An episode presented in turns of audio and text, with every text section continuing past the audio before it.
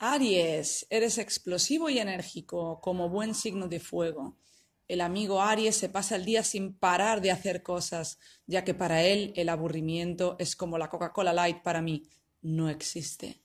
Ha empezado yoga, taekwondo y un curso de costura. Se ha apuntado a cada uno de los fitness challenge de Instagram. Ha aprendido a tocar el ukulele y a estas alturas ya se sabe las coreografías de todos los bailes latinoamericanos habidos y por haber sin poder socializar con nadie más, es probable que haya optado por desempolvar la Wii, eso sí. Tras 1736 días de parón, su entrenador personal virtual le ha soltado un Uy, hace un tiempo que no te veo.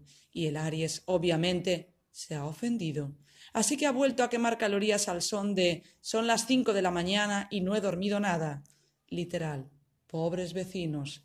La canción de la cuarentena para él es.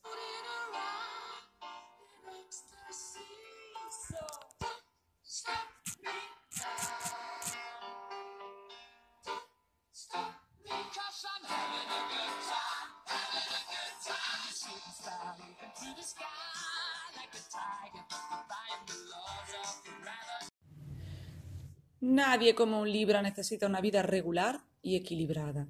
Así que en este momento caótico y confuso debería estar subiéndose por las paredes y marcándose un Britney versión máquina de afeitar en la mano pero no supieron canalizar su falta de rutina transformándose en los psicólogos no oficiales de todos los grupos de WhatsApp. Alguien tiene una crisis existencial, un Libra le socorre. Alguien se quedó sin papel higiénico, un Libra le envía un tutorial sobre cómo utilizar las hojas de roble para limpiar el cucu. Alguien envía una teoría conspiratoria sobre el surgir del coronavirus, un Libra tira de sus contactos en el Pentágono y la desacredita en dos nanosegundos. La moraleja de la historia es esta: pon un Libra en tu vida, en tu vida y no te va a faltar de nada. Canción de cuarentena.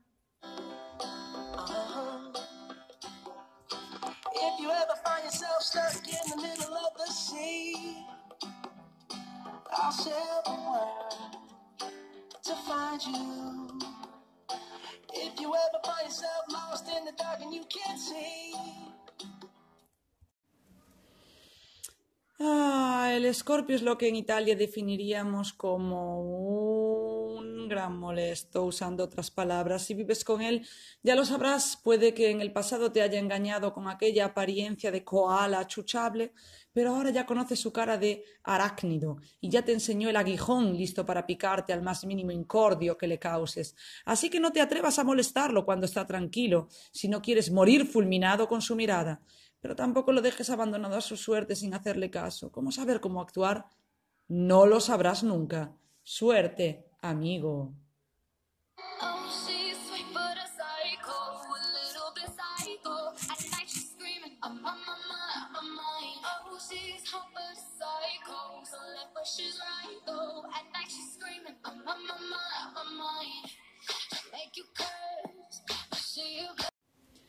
Lo peor que lleva el Capricornio en cuarentena es poner Netflix y haber alcanzado el número máximo de pantallas, o llegar al supermercado y ver que hay una cola de más de tres personas, o tener que elegir entre el papel higiénico blanco o con florecitas.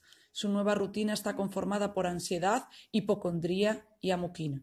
La tensión no le ha dejado leer ni un libro en esta cuarentena, pero en cambio se sabe todos los puntos de los decretos sacados por el gobierno de memoria. Hay que destacar que por lo general los Capricornios son buena gente, así que no queda otra que quererlos y la mejor manera de hacerlo es calentarle una infusión de valeriana a cada minuto y a cada mínimo signo de brote psicótico. Su canción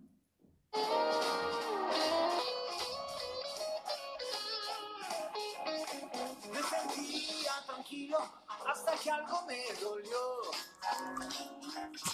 Fui corriendo a la guardia, necesito un doctor. Ay, Leo, encerrar a un león en una jaula nunca es una buena idea. Así que ya entendéis que nuestros amigos Leo no están muy felices entre las cuatro paredes de su casa. Pero, pero, hay que decir que un Leo nunca pierde las ganas de luchar Así que descubrió que su sitio en el mundo es este mismo y que es elegido divino para hacer pasar el rato a los otros súbditos, uy, digo, humanos, bendecidos con su extraordinaria presencia. Cuenta la leyenda que el primer día de confinamiento el vecino de un leo tuvo el atrevimiento de aplaudir un minuto antes que él. Desde entonces el aplauso de las ocho se ha transformado en el aplauso de las 19.58. También se ha transformado en el DJ del vecindario, pinchando música dance que quítate tú, David Guetta. Y si los leones son los reyes de la jungla, los Leo son los leyes del TikTok. Lema de vida de un Leo, los cañones a mi persona. Sí. Canción de cuarentena.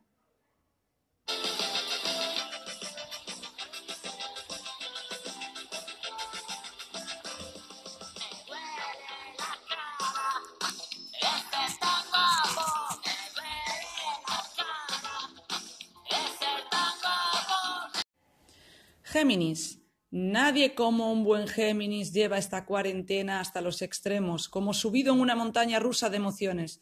Alguien dijo bipolar. Pasa de la risa histérica a la apatía y del llanto desconsolador a la esperanza cada cinco minutos.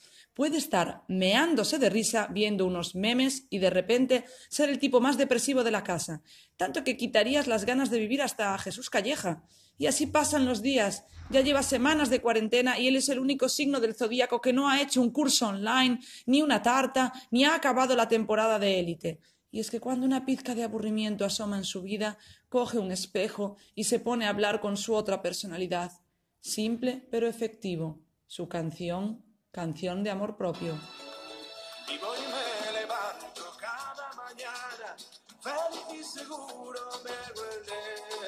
Desayuno, me lo sirvo en la cama y allá voy, menudo soy, me dedico una rechucho, sexo seguro. Virgo, hay quien dice que son aburridos. Ellos dicen que son perfectos. Anyway, el primer día de cuarentena el Virgo ya tenía un listado de los muebles que limpiar, de los mejores higienizadores del mercado, de las semillas que comprar para crear un eficiente y eficaz huerto en el balcón, de los cursos de las mejores universidades online a las que apuntarse para sacar la mejor nota y comprobar, una vez más, lo aburridamente perfecto que es. Canción de cuarentena.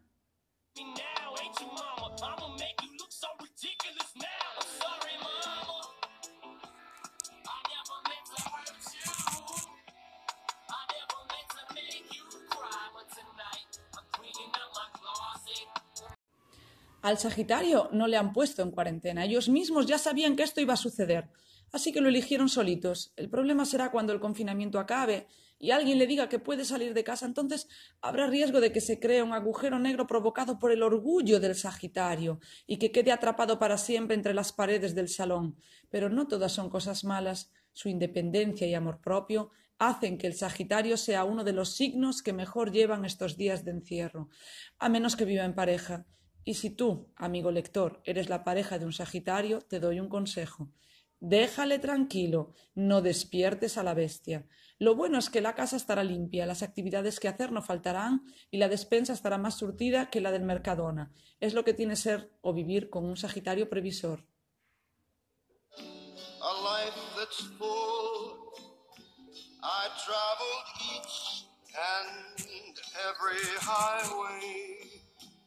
And more, much more than this.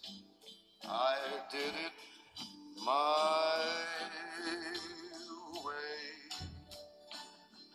Regrets. Seré concisa.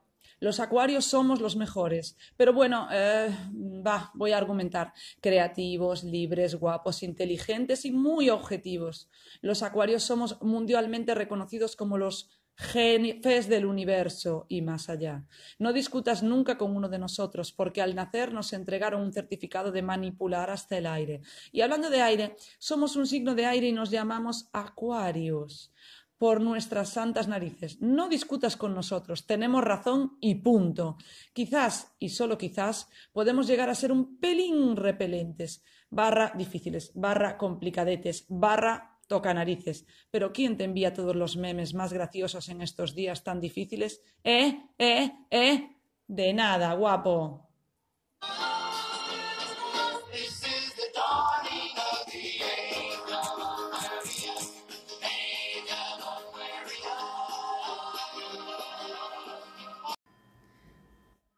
Hola, hoy voy a presentarme en español para que puedas conocerme mejor.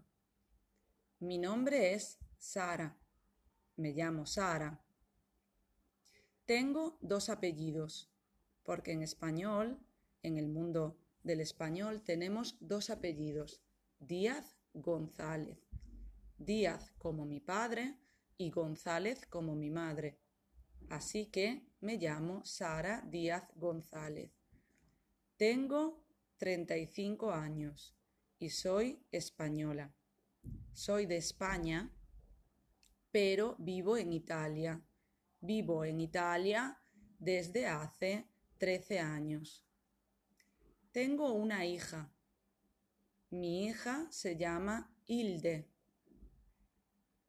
Ella tiene dos años. También tengo una pareja. Mi pareja también tiene 35 años. Yo soy profesora de español. Mi pareja también es profesor de italiano. Los dos somos profesores. Me gusta mucho leer. Mi libro favorito es La Noia, de Alberto Moravia. También me gusta mucho ir al cine. Uno de mis directores de cine favoritos es Clint Eastwood. Tengo una hermana. Mi hermana se llama Marina. También tengo dos sobrinos. Son los hijos de mi hermana. Mi sobrino mayor se llama Alberto y tiene tres años. Mi sobrino pequeño se llama Nicolás y tiene dos meses. Mi cuñado, el marido de mi hermana, se llama Sebastián y es técnico de ordenadores. Mi hermana es secretaria. Mi madre también es maestra y mi padre está jubilado, ya no trabaja. Mi abuela se llama Carmen, como mi madre. Es muy simpática y muy activa, aunque tiene 85 años. Le gusta mucho ir a la playa y tejer jerseys de lana. Mi tío tiene 50 años. Es el hermano de mi madre y vive con mi abuela. Es militar. Quiero mucho a mi tío porque tenemos muchas cosas en común. A los dos nos encanta el mar y divertirnos. Él, como yo, también disfruta mucho leyendo libros y viendo películas de cine. ¿Y tú? ¿Cómo eres? ¿Cómo es tu familia? ¿Qué te gusta hacer?